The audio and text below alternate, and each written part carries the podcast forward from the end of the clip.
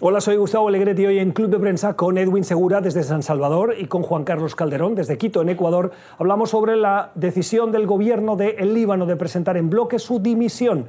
Esto tras una semana de la explosión que dejó al menos 160 personas muertas y 6.000 heridos.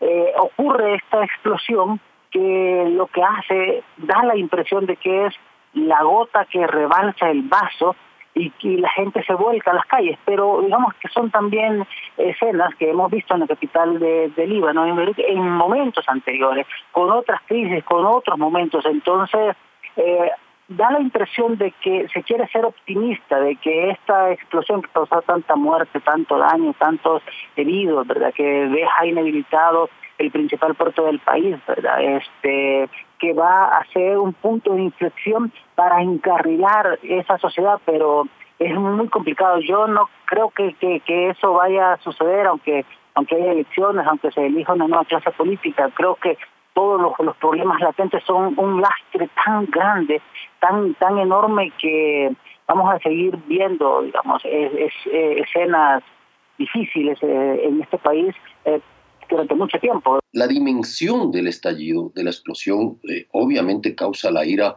eh, de la población y lo que eso podría ocurrir en cualquier país del mundo. Eh, y, y, la caída del gobierno en este momento, que es inminente, y a ver cómo sucede también, qué es lo que sucede con el Parlamento, muestra de alguna manera, nosotros hablamos de desconexión entre la clase política, la dirigencia y la gente yo creo que básicamente es irresponsabilidad. O sea, absolutamente hay sectores de los gobiernos en todos los países, y se muestra hoy en Beirut, eh, de cómo eh, los funcionarios no cumplen con su deber.